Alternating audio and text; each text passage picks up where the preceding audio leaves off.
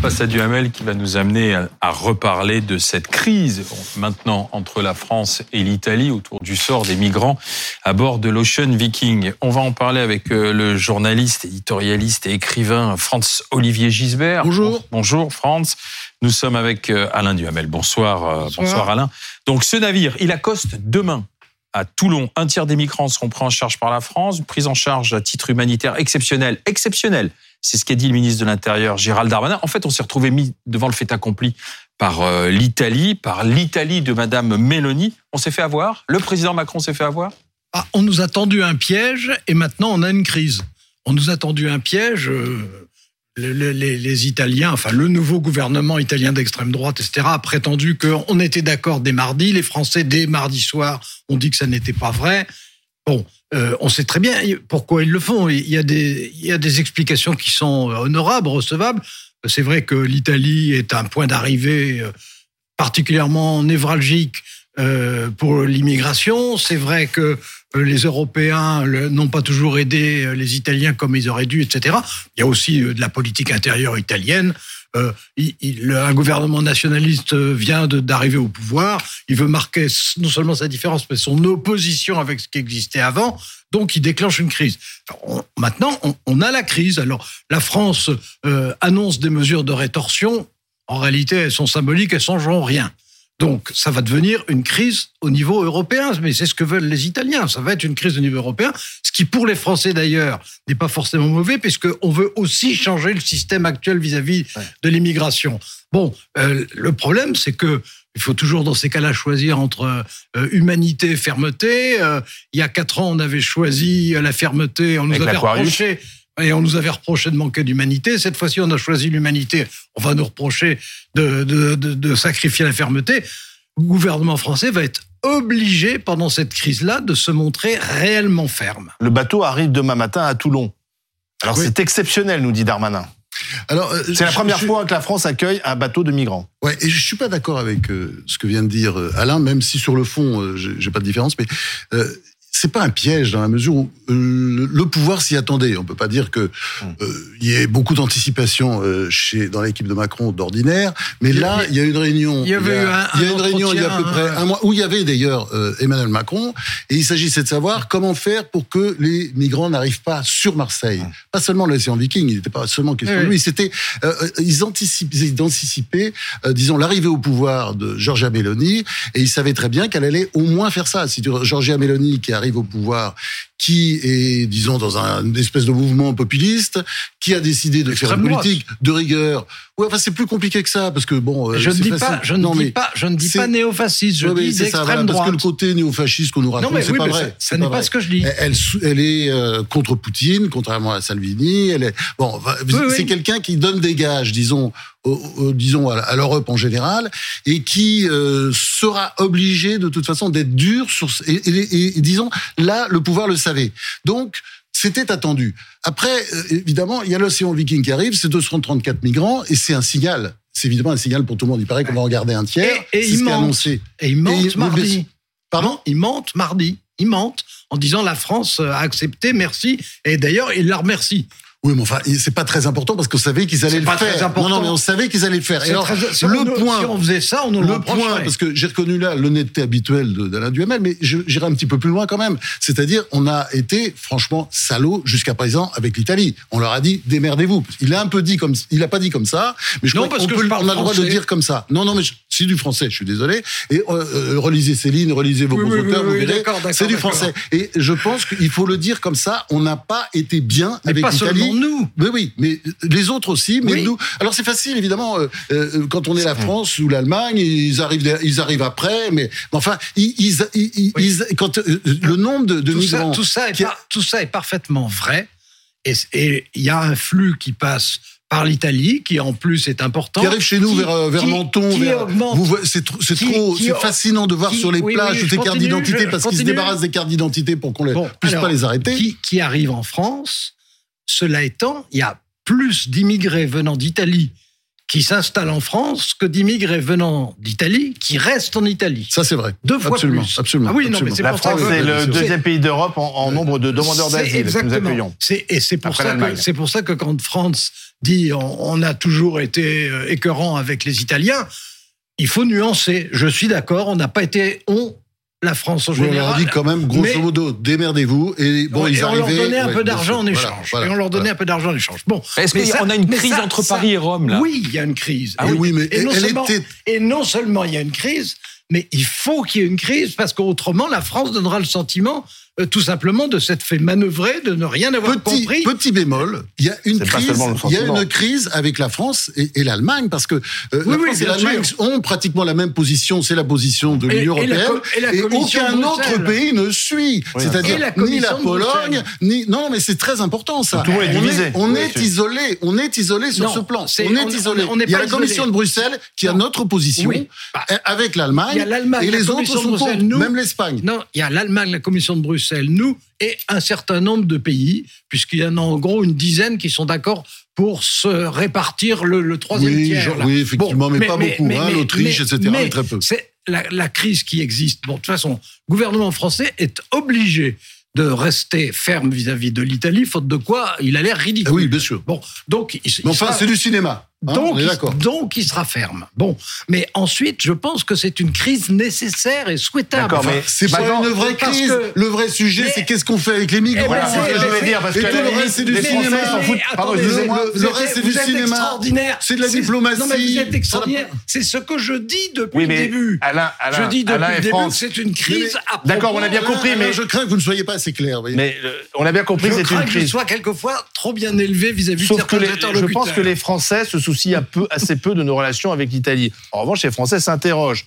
Ils ne comprennent pas, puisque la semaine dernière, euh, Gérald Darmanin voulait être ferme sur euh, Oui, oui. euh, l'immigration clandestine en disant on va les reconduire. Le on, on- sera méchant avec les méchants, gentil avec les gentils. Bon, là, on voit bien qu'on ne maîtrise pas grand-chose. Alors, qu'est-ce qu'on doit expliquer aux Français? Le gouvernement va devoir quand même s'expliquer. Mais on- de toute façon, on- les Italiens veulent qu'on change le système vis-à-vis au plan européen, vis-à-vis des émigrés.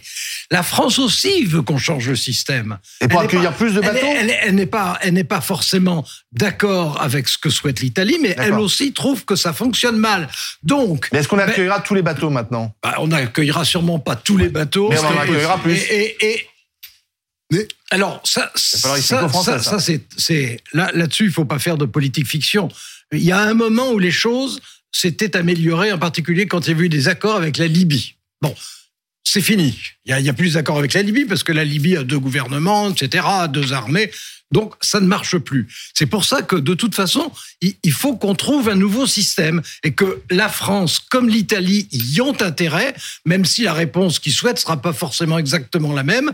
Mais en fait, c'est une crise, elle est nécessaire, elle est saine et en plus, elle nous, elle nous empêche de perdre la face, ce qui est quand même utile. Comment les Français vont réagir lorsque demain ils vont voir ce bateau arriver à Toulon?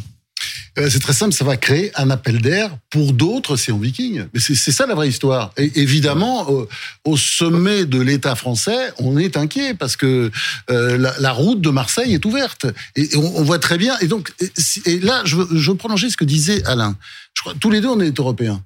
Et c'est clair que cet aspect-là de l'Europe, il faut le revoir. C'est-à-dire qu'on a C'est ce que vu, je dis. on a vu au moment du Covid. Mais pour on être a plus vu- ferme ou au contraire non, non, plus Non, accueillant non, c'est pas ça. C'est qu'il faut. euh, on a redécouvert les, fron- les frontières au moment du Covid, et il faut que, à l'occasion de cette crise, on repense un peu plus l'Europe, c'est-à-dire qu'il y a un peu plus de marge de manœuvre, et c'est pas la Commission de Bruxelles qui doit décider ce qu'on fait avec les migrants. C'est- non, non, mais en gros, Bah, c'est hier, ça. Non, il Eh, non, mais attends. qu'il fallait accepter le, Oui, il faut lire les Non, dépêches, Alain. Alain, il faut lire les dépêches. Et Oh, effectivement, la Commission de Bruxelles a dit ça, faut les recevoir. faut Non, lire non, les mais- c'est faut les recevoir. La ridicule, commission, la hier disait il faut vite que ce Bien bateau débarque. entendu, mais dans le, ce qui va se passer à l'issue de la crise, c'est-à-dire un, un nouveau, une nouvelle mécanique à mettre en place, ça n'est pas la Commission qui décidera. Elle, comme d'habitude, Oui, elle proposera Non, non, mais- et les attends, gouvernements attends. décideront. La Commission a dit Gisbert, il faut Alain les recevoir. Il D'accord, faut mais recevoir. La Commission. Eh ben oui, mais on, oui, on bah oui. fait ce qu'on veut. Elle dit c'est notre politique. Non, mais Bah oui, elle l'a fait. on, fait ce qu'on veut. Alain Franz Olivier.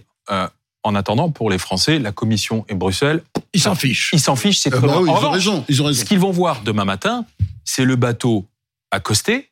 C'est Éric Zemmour, puisqu'on l'a appris, c'est une information BFM TV, place. qui va aller sur place Euh, Dans un instant, nous serons avec Jordan Bardella, le président vue, du Rassemblement raison. national. Et ce qu'ils vont voir aussi, c'est la bataille politique devenir Mais- très âpre. Évidemment. Alors, est-ce que c'est ce à camp-là qui est en train d'engranger là, en C'était- ce moment C'est c'est évident. Non, mais euh, on, on sait bien qu'il y a en France une majorité de gens pour qui la question, mais d'ailleurs sans doute à juste titre, pour qui la question de l'immigration prend des proportions de plus en plus stressantes. Dans tous les sondages, les Français Mais, disent a non, mais c'est une, mais c'est Voilà. une évidence. Donc là, ça va, propo- ça va profiter à l'extrême droite. D'ailleurs, ça n'est pas euh, absurde puisque c'est l'extrême droite italienne qui prend des initiatives qui profiteront à l'extrême droite française.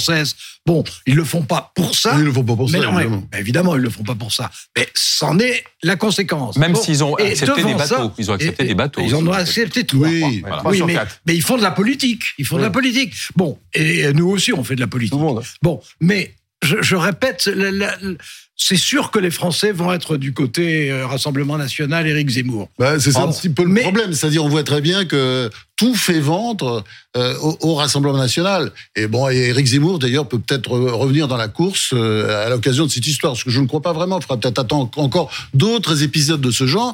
Mais c'est clair qu'il y a une inquiétude en France de ce point de vue. Il faut bien dire aussi que En Italie les aussi. flux migratoires, en Italie, même chose. Les flux migratoires ont été très En mal Suède gérés, aussi, en Suède. ont été très mal partout. gérés par ce gouvernement et par d'autres gouvernements européens, mais très très mal gérés. Et il va falloir En fait, on- se mettre au travail. En fait, on ne comprend pas la doctrine.